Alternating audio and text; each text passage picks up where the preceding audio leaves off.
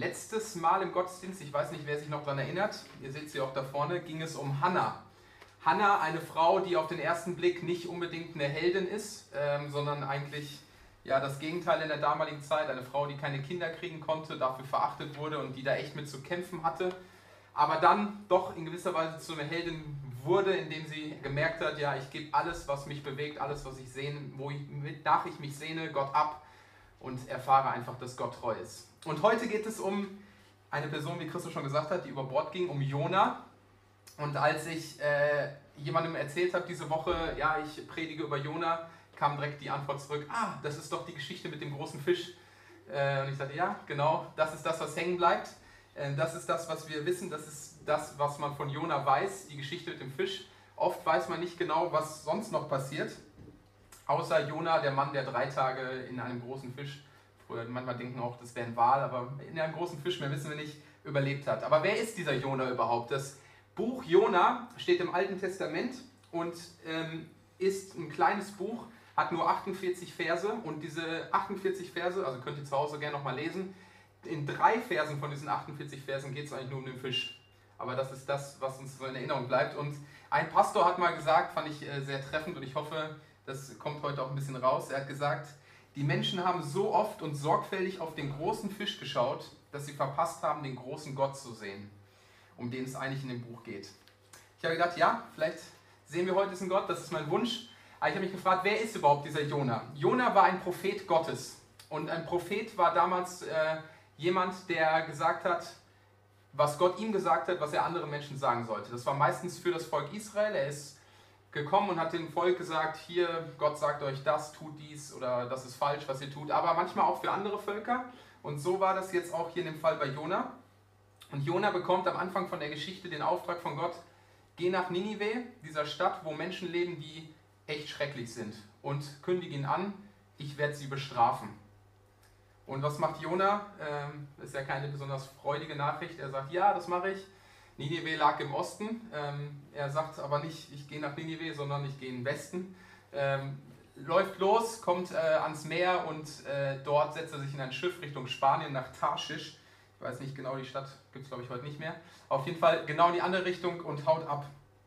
Und Ninive, diese Stadt, wo er eigentlich hingehen sollte, die gehört zum Assyrischen Reich. Assyrien, das ist heute, wo heute Irak ist, meine ich. Und ähm, Ninive und Assyrien, ähm, das war nicht nur einfach irgendein Nachbarland, sondern es war die Supermacht, die Leute ihre Nachbarländer unterdrückt haben. Sie waren mächtig und ähm, wir wissen nicht nur aus der Bibel, sondern auch aus anderen Zeugnissen eigentlich, dass es ein sehr grausames Volk, vor allem im Umgang mit ihren Feinden war. Es gab, ein paar Kinder sind noch da, aber es gab Geschichten, äh, und das nicht nur Geschichten, dass sie ihre Feinde bei lebendigem Leib zum Beispiel gehäutet haben. Also es waren wirklich richtig schlimme Leute und Jona mochte diese Leute wahrscheinlich nicht. Und zu diesen Menschen sollte Jona gehen und er macht es nicht, er geht genau in die andere Richtung. Und als er dann abhaut und auf offenem Meer ist und in diesem Schiff sitzt, äh, kommt auf einmal ein Riesensturm. Äh, Jona liegt unten im Boot und pennt, der kriegt es eigentlich gar nicht so mit. Aber die Seeleute merken, oh, was ist denn hier los, die ganzen anderen, und sie kriegen total die Panik, weil total der Sturm ist und sie werfen alle ihre Ladung über Bord äh, um sich irgendwie zu retten, merken, das hilft immer noch nicht und dann fangen sie an, zu ihren Göttern zu schreien und rufen, Gott, äh, wer auch immer, wie der Gott hieß von ihnen, äh, rette uns, rette uns, aber nichts hilft und dann gehen sie runter zu Jona und sagen, Jona, du musst auch zu deinem Gott, zu deinem Gott rufen, ähm, sonst sterben wir ähm, und er macht es dann auch und ähm, dann merken sie, es hilft immer noch nicht und dann sagen sie, okay, wer ist schuld an dem Ganzen, wer ist schuld? Und dann werfen sie ihn los ähm, sie entscheiden quasi, wer es ist und das Fios fällt auf Jona. Und Jona sagt auch, ja, ich bin schuld, ich hau vor Gott ab. Und die sagen, ja, wie kannst du das machen? Wie kannst du vor Gott abhauen? Und er sagt, ja, kommt, äh, ich will eh nicht, schmeißt mich über Bord, äh, dann, dann ist alles gut. Und das machen sie. Jona geht über Bord, äh, sinkt runter ähm, und dann kommt dieser große Fisch, den wir alle kennen, genau, und schluckt ihn. Und von da geht es eigentlich, aber das war die Vorgeschichte und um was jetzt danach passiert, da soll es heute drum gehen und ich habe auch eine kleine Textlesung, so klein ist es nicht, und die wird Pia machen. Und ihr könnt den Text gerne im Programmblatt oder hier vorne mitlesen, um den es heute geht. Ich lese aus Jona 2, Vers 8 bis 3, Vers 5 und 3, Vers 10 bis 4, Vers 11.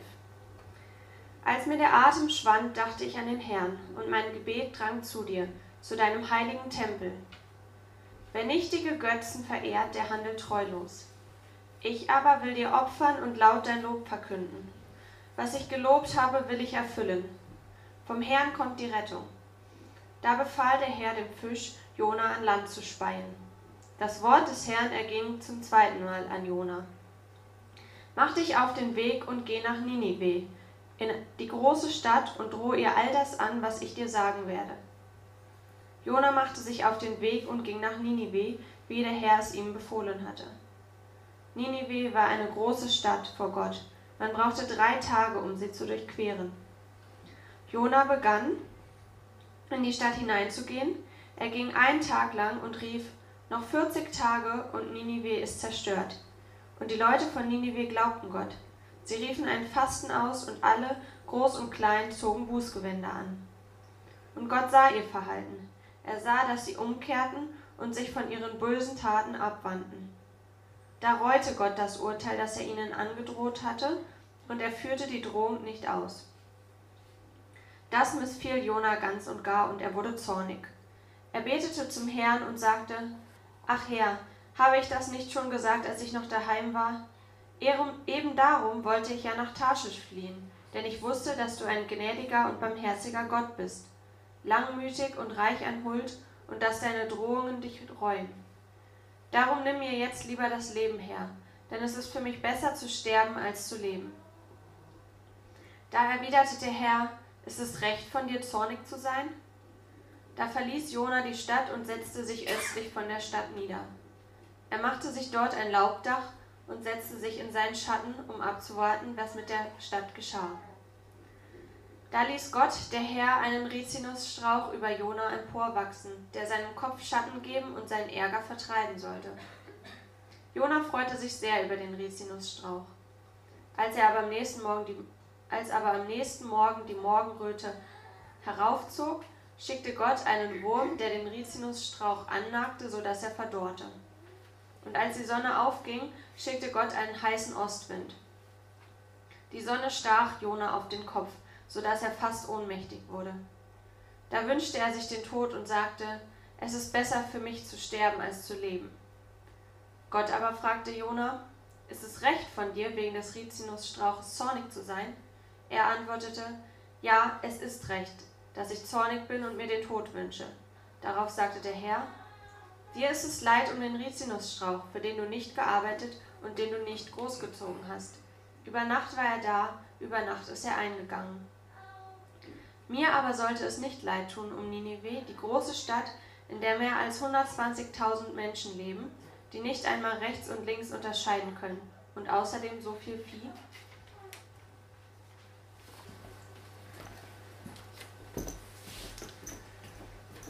Genau, das fängt an, die Geschichte mit den letzten Worten des Gebets im Fisch. Und Gott rettet also Jona. Jona wird gerettet, der Fisch speit ihn aus und Gott gibt ihm den Auftrag nochmal, komm, geh jetzt nochmal nach Ninive und jetzt, jetzt mach mal das, was ich dir gesagt habe. Und Jona sagt dieses Mal, okay, ich mach das, ich mach das, was Gott will und er geht in diese Stadt und äh, steht eine große Stadt. Und am Ende haben wir gelesen, 120.000 Leute, das mag für uns jetzt nicht so groß klingen. Potsdam hat ja schon 163.000, aber in der damaligen Zeit war so die durchschnittliche Stadt äh, so ungefähr 3000 äh, Einwohner, deswegen war 120.000 schon viel und es gab keine Hochhäuser. Wir können uns also vorstellen, sie war wahrscheinlich etwas äh, breiter gebaut. Und Jona soll in diese Stadt gehen und das macht er auch und er geht rein und ruft die Worte, noch 40 Tage und Ninive ist zerstört. Mehr wird nicht berichtet, keine ausgefeilte Predigt, keine Ahnung, ob er das gemacht hat. Einfach nur 40 Tage und dann seid ihr alle tot.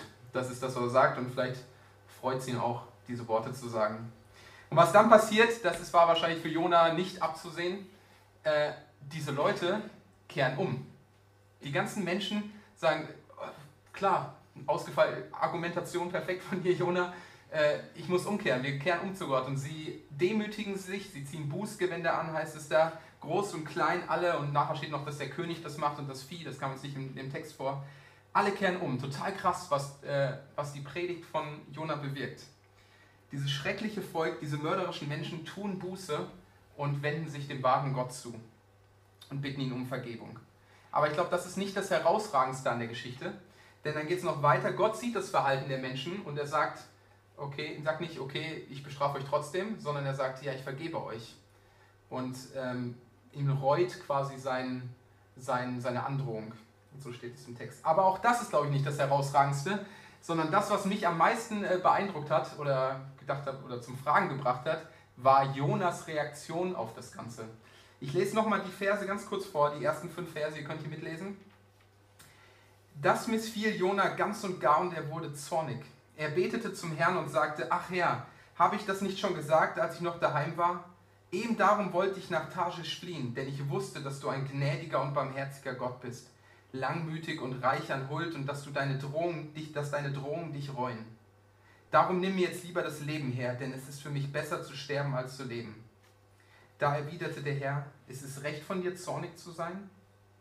Da verließ Jona die Stadt und setzte sich östlich von der Stadt nieder. Ich habe mich gefragt, vielleicht geht es euch auch so, hallo Jona, was ist los?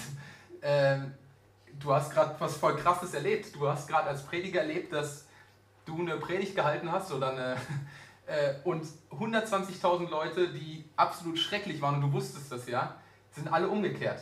Und das macht dich nicht glücklich, das bringt dich nicht zum Tanzen, oder macht dich nicht wenigstens ein bisschen stolz und du klopfst dir auf die Schulter. Ja Mann, ich hab's drauf, wenn ich rede, äh, das ist cool. Ich habe mich echt gefragt, was ist los mit Jona? Warum, warum ist er so? Warum freut er sich nicht, sondern wird zornig über Gottes Gnade? Und er erklärt, warum er schon am Anfang nicht geflohen ist. Das zeigt er ganz am Anfang. Er sagt nicht, wie man vielleicht am Anfang denkt, er ist nicht nach Ninive gegangen, weil er Angst hatte, oh, diese schrecklichen Menschen, wenn ich ihnen das sage, die werden mich umbringen. Er sagt, nein, ich wollte da nicht hingehen, weil ich wusste, dass du, Gott, barmherzig bist, dass du gnädig bist, nicht weil ich Angst hatte. Er wusste, dass Gott gnädig sein wird mit den Menschen in Ninive und das konnte er nicht ertragen. Voll krass. Das war seine schlimmste Vorstellung, dass diese Menschen, seine Feinde, diese Barbaren, die Feinde seines Volkes, dass die gerettet werden. Sie hatten Gottes Gnade nicht verdient. Und Jona wirft Gottes seine Eigenschaften, wie Gott sich selbst vorstellt, so als Beschuldigung an den Kopf. Er sagt, du bist barmherzig, du bist gnädig, du bist geduldig. Und sagt, wie, wie kannst du nur so ein Gott sein? Also eigentlich voll die guten Sachen, wenn er sagen würde. Aber für ihn ist das eine Beschuldigung, Gott. Wie, wie kannst du so sein? Und Jona wird zornig, dass er sagt, ey, ach, wenn, wenn du so bist, wenn du so bist, Gott, dann will ich auch gar nicht mehr leben. Ich will das nicht mit ansehen, wie diese Leute gerettet werden. Das will ich nicht erleben, das ist zu viel für mich, wenn diese Menschen gerettet werden. Ich wünschte, ich wäre tot. Und voller Wut setzt er sich äh, auf einen Berg äh, und guckt auf die Stadt und denkt, ach, vielleicht passiert ja doch noch was, vielleicht kommt ja Feuer vom Himmel und kriege ich vielleicht doch noch was zu sehen und wartet ab, aber ist sauer. Und ich habe mich wirklich gefragt, was ist los mit dir, Jona? Wie, wie kann es sein, dass du sowas Krasses miterlebst und so zornig reagierst, statt sich zu freuen oder wenigstens, ja, ist okay, aber zornig zu werden. Und ich glaube, der Grund dafür ist in Jonas Herz zu sehen. Und ich will mir jetzt einfach mit euch kurz auf die Suche machen, wo sehen wir Jonas Herz eigentlich in der Geschichte? Und ich glaube, wir sehen sein Herz schon ganz am Anfang, dass Jona wirklich stolz ist in seinem Herzen in der, in der Situation auf dem Boot. Das kam jetzt nicht im Text vor, aber als sie dann auf dem Boot waren und die ganzen Seeleute kommen an und sagen, Jona, schrei zu deinem Gott, wir, wir müssen gerettet werden. Wer bist du eigentlich? Wer ist dein Gott? Und Jona steht auf und ich lese euch das mal vor und äh, er sagt, ich bin ein Hebräer und verehre Jahwe, den Gott des Himmels, der Meer und das Festland gemacht hat. Man kann sich richtig vorstellen, wie er mit erhobenen Nase steht und sagt, hier, ihr Heiden, ihr lächerlichen Heiden, ihr betet zu euren Göttern, die gibt es eh nicht. Ich bin, ich bin Gott zum wahren Volk. Ich, ich bin ein Hebräer, ich stamme aus dem besten Volk. Ich verehre den einzigen Gott. Absolut stolz und überheblich. Das sehen wir am Anfang von der Geschichte. Und dann, als Gott seine Strafen nicht ausführt, sieht man weiter sein Herz. Er wird zornig und er sagt, ich bin wütend, dass du dieses Pack verschonst. Diese Menschen sind das Letzte. Wir, dein Volk Israel, ich, wir haben deine Rettung, deine Gnade verdient, aber diese Menschen, die haben es nicht verdient. Wie kannst du nur so handeln? Und er will diese Stadt brennen sehen, er will diese Stadt zerstört sehen, er will die Menschen zerstört, er will sie tot sehen. Er trägt es nicht, dass Gott diesen Menschen vergibt, verschonen will. Er kommt nicht damit klar, dass Gott seine Gnade dem gibt, dem er will. Und dass er ein mitfühlender Gott ist. Jona sieht sich absolut im Recht, so zornig zu sein. Diese Menschen haben es nicht verdient. Ich, Jona, ich habe deine Rettung verdient, aber die Leute nicht. Und wo es, glaube ich, nochmal ganz krass rauskommt, sein Herz ist in seinem Gebet im Fisch. Jonas Herz sehen wir da. Jona betet voller Dank zu Gott und freut sich, dass Gott ihn gerettet hat dort im Wasser. Und man könnte denken, ja, er ist, jetzt hat er es kapiert und er betet und sagt, Gott, danke, dass du mich gerettet, ja, gerettet hast dort im Wasser. Ähm, hat es mich nicht, hat Jona nicht gestört, dass Gott ihn rettet, sondern er freut sich, dass Gott ihn gerettet hat. Und er betet ein ähm, scheinbar sehr nobles, ähm, nobles Gebet voller Reue, aber eigentlich ist es nicht so. Wenn man es sich genauer anguckt, vielleicht überrascht euch das, aber könnt ihr zu Hause nochmal nachlesen, ist es eigentlich ein Gebet, was nochmal sein Herz zeigt, wie arrogant und wie stolz er eigentlich ist. Und ich lese nochmal die Verse vor. Das sind die ersten Verse bei euch im Programmblatt, Verse 9 bis 10. Er sagt, wer nichtige Götter verehrt, der handelt treulos. Sozusagen die anderen Völker, die Götzen verehren, guck sie dir an. Ich aber will dir opfern und laut dein Lob verkünden. Was ich gelobt habe, will ich erfüllen. Und in dem ganzen Gebet, in den acht Versen, benutzt er 23 Mal das Wort ich und mich und mein. Ähm, es geht die ganze Zeit um ihn und er, danke, dass mich rettet. Guck mal, ich. Und mit diesen Worten sagt er eigentlich, Gott, verschwende deine Zeit nicht mit diesen Heiden in Ninive. Hier, ich bin es, auf den du dich verlassen kannst. Ich bin dein treuer Diener, was total ironisch ist, weil er gerade gesehen, er ist abgehauen. Er ist eigentlich nicht so einer. Aber er sagt, hier auf mich kannst du dich verlassen. Und Jona ist absolut selbstgerecht, indem er sagt, ich verdiene deine Gnade, deine Rettung, aber diese Menschen in Nineveh, die verdienen es nicht. Und wenn wir ins Jona-Buch reinschauen, das könnt ihr vielleicht jetzt hier nicht erkennen, äh, wenn ihr es zu Hause nochmal lest, dann seht ihr, das Jona-Buch endet mit einer Frage. Es endet mit einem Fragezeichen und quasi offen. Wir sehen nicht die letzte Reaktion von Jona. Und ich glaube, der Grund, warum das so ist, der Grund dafür ist, dass das Buch nicht aufzeigen soll, oh, guckt euch mal diesen schlimmen Jona an, wie ist er nur, sondern es soll aufzeigen, es soll an uns die Frage stellen, wo sind wir vielleicht in der Gefahr, ein Herz zu haben, so wie Jona? Wo, wo sehen wir uns? Es ist wie ein Spiegel, das uns vorgehalten werden soll. Und Jona war von außen der fromme Prophet. Er war im Auftrag Gottes unterwegs. Er war vielleicht, heutzutage würde man sagen, ein Prediger, ein Pastor, so wie ich jetzt hier. Aber in seinem Herzen, in ihm drin, da breitete sich die Selbstgerechtigkeit, die Überheblichkeit wie ein eitriges Geschwür aus und verpestete eigentlich sein ganzes Herz. Nach außen der fromme Mann Gottes, nach innen zerfressen von Selbstgerechtigkeit. Und die Frage, wenn das Buch wirklich die Frage an uns ist, wo bin ich in der Gefahr, so zu sein wie Jona? Und ich würde auf den ersten Blick sagen, wahrscheinlich gar nicht. Ich glaube, keiner von uns würde jetzt sagen, ja, ich will ganzen Menschen hier sterben sehen oder was auch immer.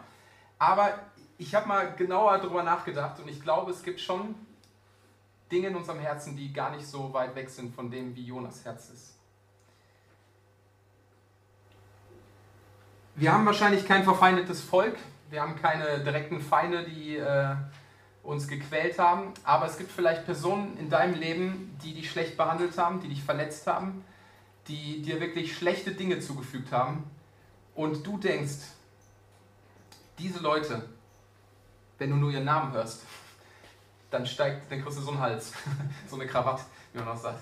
Äh, dann wirst du sauer und du sagst, vielleicht sagst du es nicht, aber du denkst in deinem Herzen, diese Leute, die haben Gottes Gnade, Gottes Erbarmen, die haben es nicht verdient.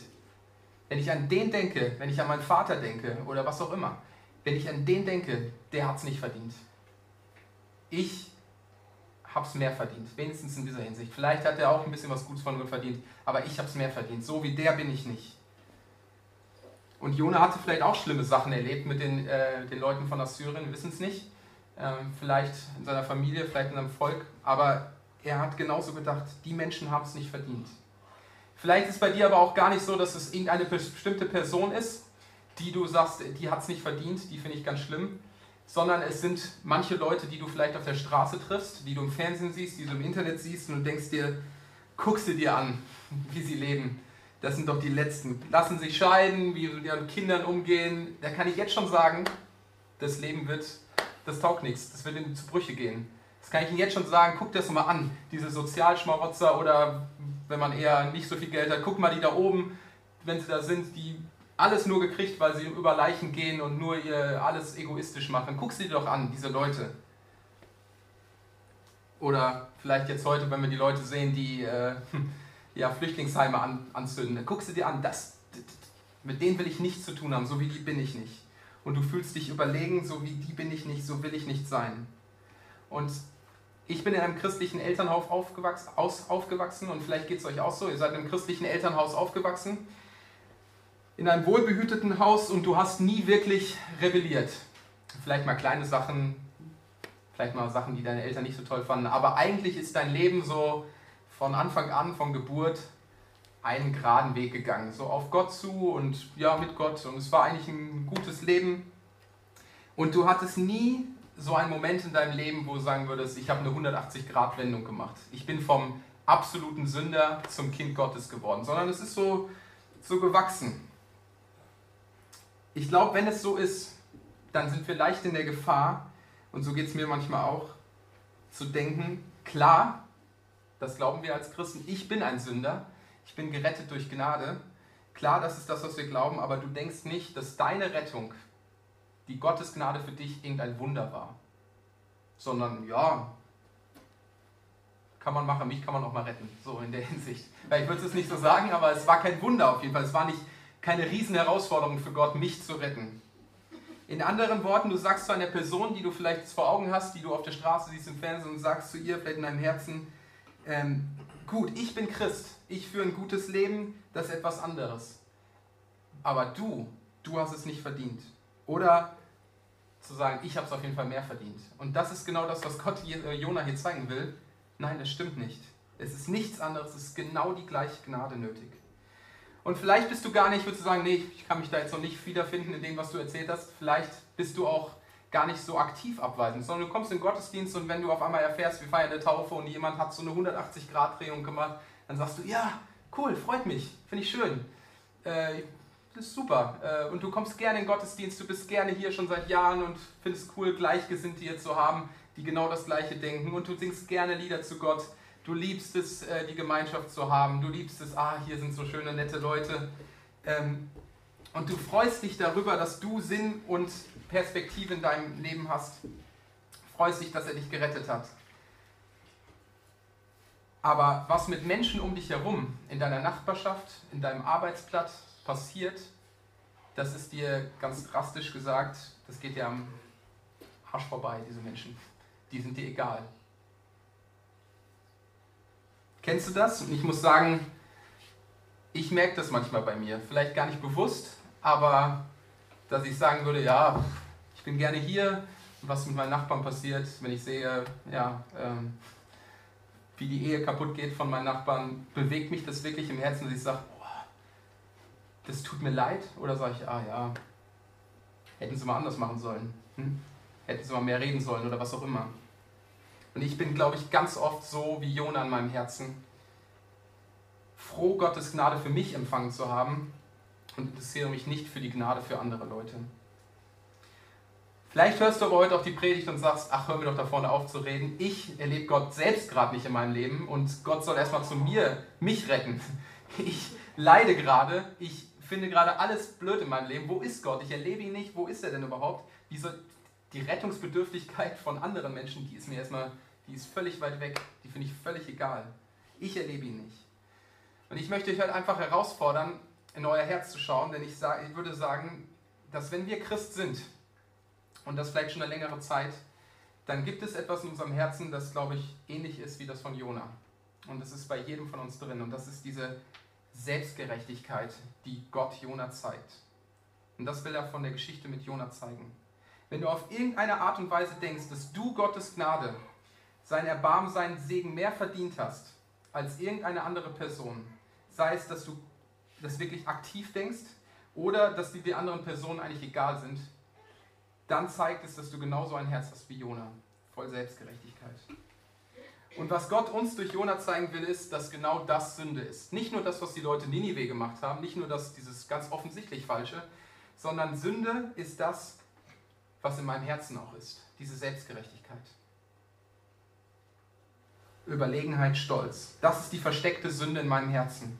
Die ist oft viel schlimmer, die ist wie ein, ich benutze dieses drastische Bild, wie ein Krebsgeschwür, das in uns alles befällt und uns die Kraft nimmt für die guten Dinge. So ist die Sünde, diese Selbstgerechtigkeit. Und so ist die Sünde in unserem Herzen. Von außen mögen wir vielleicht ganz fit aussehen noch.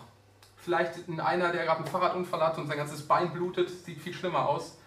Aber von außen sehen noch gut aus, so wie Jona, der fromme Prophet, aber in uns drin, ja, da ist es ganz dunkel, ganz kaputt, selbst total zerfressen.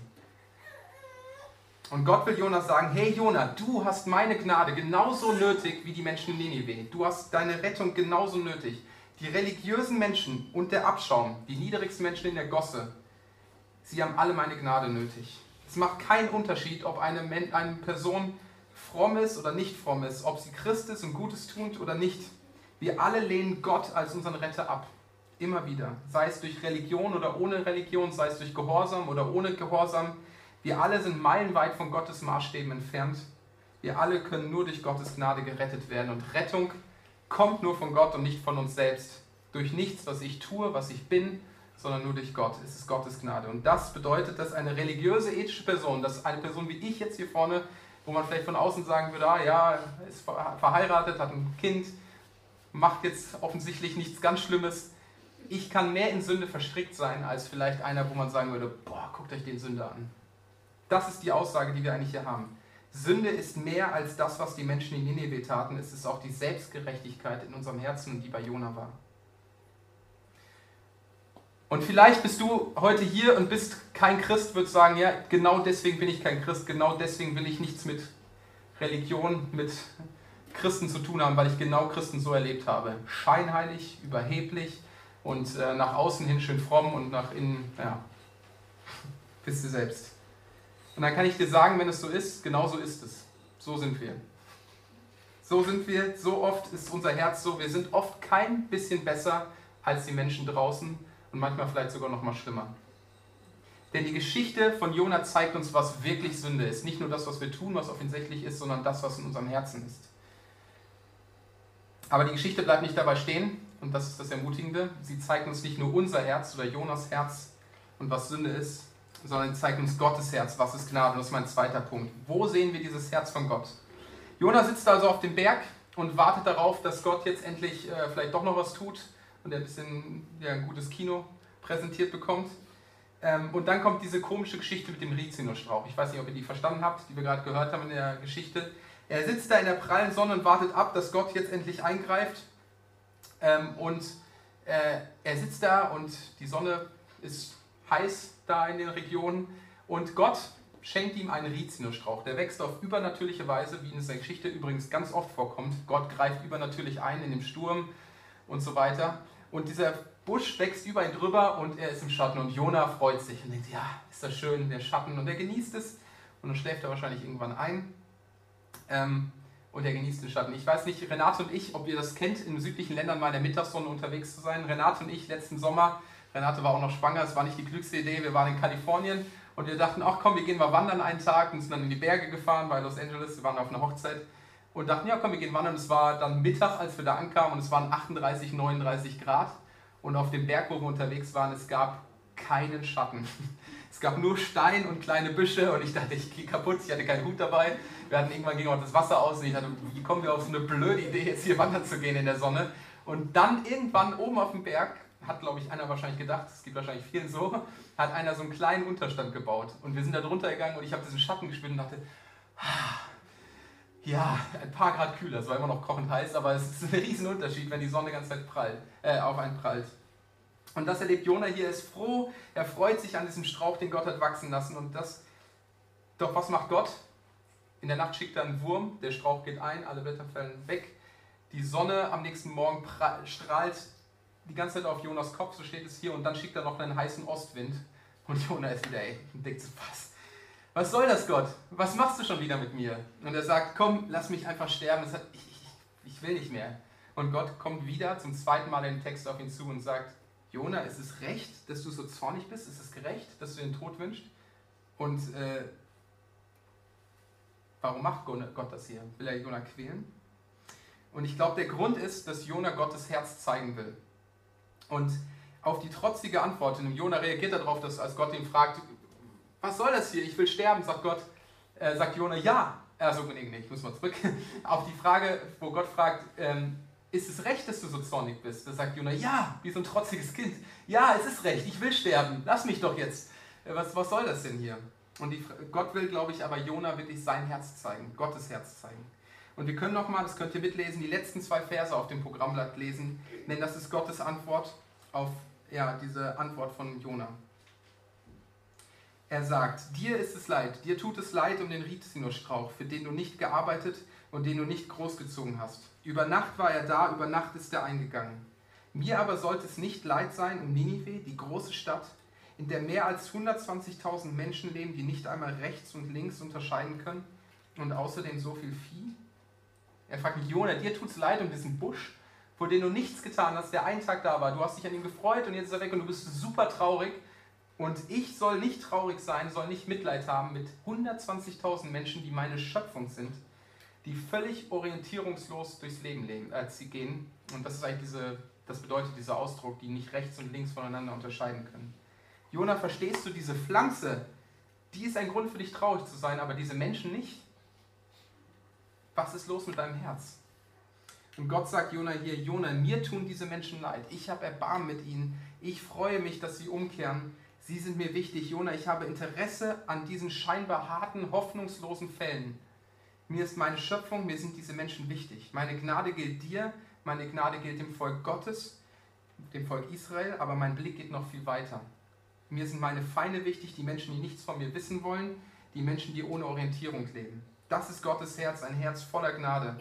Gott interessiert sich nicht nur für die Frommen, die ein gutes Leben leben, sondern genau für die, die genau das Gegenteil haben. Für die 120.000 in Ninive und auch für die 160.000 hier in Potsdam. Das ist Gottes Herz. Ein Herz voller Gnade, das davon überläuft. Und im Neuen Testament sehen wir dieses Herz auch in Jesus. Da müsst ihr das mal auffallen, wenn ihr das Neue Testament lest, die Evangelium, Jesus ist ständig am Weinen über die Menschen. Er hat dieses Mitleid, er hat dieses Erbarmen, wo er sagt, hey, ihr geht verkehrte Wege. Okay, was machen wir damit? Wir sehen jetzt, das ist Jonas Herz und wir sind ganz oft so wie Jona, aber Gottes Herz ist ganz anders, voller Gnade, voller Liebe. Unser zerfressen von Selbstgerechtigkeit und Stolz und wir stellen fest, da ist eine riesen Kluft zwischen mir und Gott. Gott ist ganz anders. Gottes Herz und mein Herz sind eigentlich komplette Gegensätze. Aber was mache ich jetzt damit? Wie komme ich denn davon weg? Wie, wie werde ich diese Selbstgerechtigkeit los? Und ich habe mich diese, in der Vorbereitung auf diese Predigt wirklich diese Frage gestellt und es war äh, ja auch nicht einfach, sich wirklich sein Herz mal anzugucken und Gott zu fragen, ja, ich, als ich festgestellt habe, was in meinem Herzen ist, Gott zu sagen, wie werde ich das denn jetzt los? Ich sehe, du bist anders und ich bin so. Wie kommen wir denn zusammen? Wie wird mein Herz denn anders? Und ich glaube, der erste Schritt, wie das geschehen kann, ist, dass ich einsehe, dass mein Herz so ist. Dass ich erkenne, dass ich kein Held bin, und, sondern genau das habe, nämlich Selbstgerechtigkeit in meinem Herzen. Und ich will, mein, will ein eigener Held sein. Ich will durch das, was ich tue oder durch das, was ich bin, mich selbst vor anderen, vor mir selbst und manchmal vielleicht auch vor Gott rechtfertigen und sagen, guck mal, wie ich bin. Und wenn ich es nicht bin, dann wenigstens bemühe ich mich oder möchte es gern sein. Ich möchte mein eigener Held sein, mein eigener Retter. Ich will es mir verdienen, mir und anderen beweisen, dass ich es wert bin. Dass ich es mehr wert bin als andere. Aber wenn ich das einsehe, und das ist, glaube ich, der erste Schritt, dass ich nicht der Held bin, dann ist es das erste und der, der erste und der wichtigste Schritt für eine Veränderung des Herzens. Denn das bringt mich genau zu dem Punkt, dass ich sage, okay, ich sehe die Kluft, ich brauche einen Retter, ich brauche einen Helden, ich brauche jemanden, der mich rettet. Ich kann es nicht, ich bin es nicht, ich schaffe es nicht, ich bin genauso wie Jona nicht der Held der Geschichte. Ich bin genauso in meinem Leben nicht der Held, sondern ich bin ein Anti-Held, so wie Jona. Ein Mann äh, in meinem Studium, ein Ehepaar, ein altes Ehepaar, da bin ich immer hingegangen, einmal die Woche und habe ihnen was vorgelesen. Ich habe für einen Pflegedienst gearbeitet, habe noch ein bisschen Geld äh, dazu verdient und es stellte sich raus, dass dieses Ehepaar, zu dem ich gegangen bin, äh, Christen waren. Ähm, wusste ich vorher nicht und dann kam ich dahin. Das war sehr lustig für mich als Theologiestudenten. Ich habe ihnen dann Missionsbriefe vorgelesen und äh, aus der Bibel christliche Romane. Genau, und es war, war ganz cool. Ich saß dann da und die Frau war schon lange ans Bett gefesselt, schon viele Jahre. Und der Mann war früher ein Professor für Rundfunktechnik und es waren Leute, die haben wirklich was erreicht auch in ihrem Leben. Aber dieser Mann sagte dann irgendwann einmal zu mir, ich weiß nicht genau, worum es ging, aber dieser Satz ist mir hängen geblieben: Tobias, merk dir eins, das ist das Wichtigste und ich sitze da, wenn so ein 90-jähriger Mann dir das sagt, dann hörst du mal gut zu. Und er sagte, Tobias, merk dir eins, Gott kann nur Flaschen gebrauchen. Und ich dachte erstmal so, oh, Gott kann nur Flaschen gebrauchen. Und er meinte das, glaube ich, nicht abwertend oder so, sondern er sagte genau das. Genau das, was wir bei Jona sehen. Wir müssen einsehen, dass wir nicht der Held sind, sondern dass wir eigentlich eine Flasche sind. Und wir sehen Gottes Herz an dem Punkt, wenn wir wirklich an dem Punkt sind, dass wir unser Herz angucken und sehen, was alles in unserem Herzen ist und auf der Suche nach einem Retter sind, dann sehen wir Gottes Herz in Jesus. Denn Jesus ist der wahre Held. Ich verstehe meine Selbstgerechtigkeit und merke, dass ich aus mir heraus keine wirkliche Gerechtigkeit produzieren kann. Ich brauche eine Gerechtigkeit, die nicht von mir kommt, weil in meinem Herzen ist nichts, was irgendwie gut ist oder so oft nicht, sondern ich brauche eine Gerechtigkeit, die von außen kommt. Und was Jesus für uns ist, hat, ist genau eine solche Gerechtigkeit von außen. Er will unser Held, unser Retter sein. Und darin zeigt sich Gottes wahres Herz und Gottes wahres Gnade. Er sieht diese Kluft zwischen ihm und uns. Und was macht er? Er sagt nicht, streng dich mehr an, komm, was ist mit deinem Herz los? Hab mal Erbarmen, hab mal Gnade. Sondern er sagt, nein, das bringt eh nichts. Er sagt, ich habe Mitleid mit euch auch. Genau wie ich Mitleid mit den Menschen in Nineveh habe, genauso habe ich Gnade für euch. Und er sagt, ich bin der wahre Jona. Er sagt, ich bin nicht nur der Jesus. Ich bin nicht nur der, der hingeht und äh, eigentlich Erbarmen haben sollte mit den Menschen, sondern ich bin der, der hingeht, Erbarmen hat, aber gleichzeitig noch die ganze Strafe selbst trägt. Ich bin der, der die Konsequenzen davon auf mich, auf mich nimmt, diese Distanz zwischen mir und Gott, zwischen meinem Herzen und Gottes Herzen. Ich bin der, der die ganze Strafe trifft. Und das sehen wir am Kreuz. Und das hat Jesus am Kreuz getan. Am Kreuz kam Gottes Gerechtigkeit, das, was wir eigentlich verdient haben, und Gottes Gnade zusammen. Weil unser Herz so aussieht, hätten wir es verdient, dort zu hängen. Wir hätten es verdient, auf ewig von Gott getrennt zu sein. Aber Jesus ist der Held, indem er sagt, ich gehe für euch ans Kreuz. Ich gebe euch meine Gerechtigkeit und ich sterbe für eure Selbstgerechtigkeit, eure Sünde. Ich gebe die Nähe zu meinem Vater auf, damit ihr Gott wirklich Vater nennen könnt. Und wenn du wegkommen willst von so einem Herz, wenn du dein Herz siehst, von dieser Selbstgerechtigkeit, weg von diesem Herz, dann leg deinen Stolz beiseite und sag genau, Gott, ich brauche einen Held, ich brauche einen Retter. Aber was wir bei Jona sehen, und das wirst du in deinem Leben auch erfahren, das kennen vielleicht viele von euch auch, das ist oft ein langer Prozess. Und oft haben wir es vielleicht auch schon mal vor zwei Wochen, vor zwei Jahren auch schon mal erkannt, dass unser Herz so aussieht und es ist immer noch da. Und immer und immer wieder zerfrisst es mich von innen. Aber was wir bei Jona sehen in dieser Geschichte, Gott ist geduldig. Er geht uns nach. Er geht Jona nach, er rettet ihn in dem, in dem Fisch. Jona kapiert es ein bisschen, kapiert es aber immer noch nicht. Dann geht er ihm nach und fragt er, warum bist du zornig?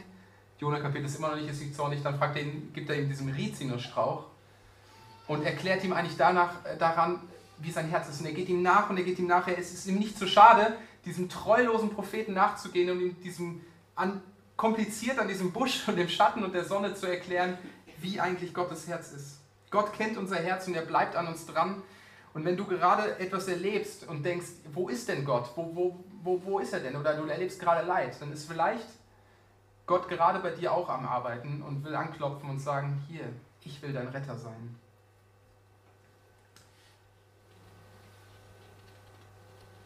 Dieser Heilungsprozess ist manchmal schmerzhaft. Es ist nicht schön, sein Herz wirklich anzugucken und zu sehen, ähm, ja, die Abgründe da drin. Manchmal will man es nicht sehen, ähm, man will es auf keinen Fall, dass es andere sehen, aber man will auch selbst es nicht sehen. Aber ihr werdet merken, und je mehr wir wirklich verstehen, wie viel Gnade Gott für uns hat, wie viel Gnade ich nötig habe, wie sehr ich einen Retter brauche, desto mehr kann ich auch gnädig sein mit den Menschen um mich herum. Desto mehr kann ich anderen vergeben, desto mehr sind mir meine Nachbarn wichtig, desto mehr Mitleid habe ich mit ihnen, weil ich sehe, ey, die haben es genauso nötig wie ich. Ich bin kein Stück besser. Vielleicht scheine ich von außen, vielleicht sind läuft mein Leben, Gott sei Dank, äh, nicht total aus den Fugen, sondern ich habe echt Segen erfahren von Gott. Aber ich bin genauso ein Sünder in meinem Herzen wie diese Menschen. Aber wir brauchen diese Erinnerung daran immer wieder. Und ich glaube, deswegen feiern wir auch oft das Abendmahl und das ist der Grund, warum Jesus das Abendmahl eingesetzt hat. Er hat gesagt, erinnert euch daran, was ich getan habe. Und das Abendmahl ist der Ort, wo wir das wirklich in Anspruch nehmen können, dass Gott unser Retter ist, dass er alles wegnehmen will und dass wir seine Gerechtigkeit bekommen. Dort erinnern wir uns daran. Es hat ihm alles gekostet, es hat ihm sein Leben gekostet, die Distanz zum Vater war die Folge. Er erlebte die totale Trennung. Das ist Gottes Herz, das zeigt sich in Jesus. Völlig unverdient, völlige Gnade und das für unsere Schuld. Und ich lade euch jetzt ein, wenn das dein Herz ist, wenn du erkennst, dass du einen Retter brauchst, zum Abendmahl zu kommen, das in Anspruch zu nehmen. Wir machen es diesmal anders. Wir werden jetzt direkt das Abendmahl feiern. Ich werde gleich hinten stehen mit dem Brot und dem Saft. Und wenn du sagst, ja, ich brauche diesen Retter, egal ob du schon lange Christ bist ähm, oder ob du jetzt gerade denkst, ja, diesen Gott, ich will mit dem leben. Ein Gott, der so voll Gnade ist. Dann komm gleich zum Abendmahl, brich ein Stück von dem Brot ab, tunkst in den Saft und nimm es wirklich ganz bewusst zu dir. Das Abendmahl ist nicht für Gerechte, sondern für Selbstgerechte auch da. Aber Selbstgerechte, die es einsehen, ja, ich bin so und es Gott wirklich sagen.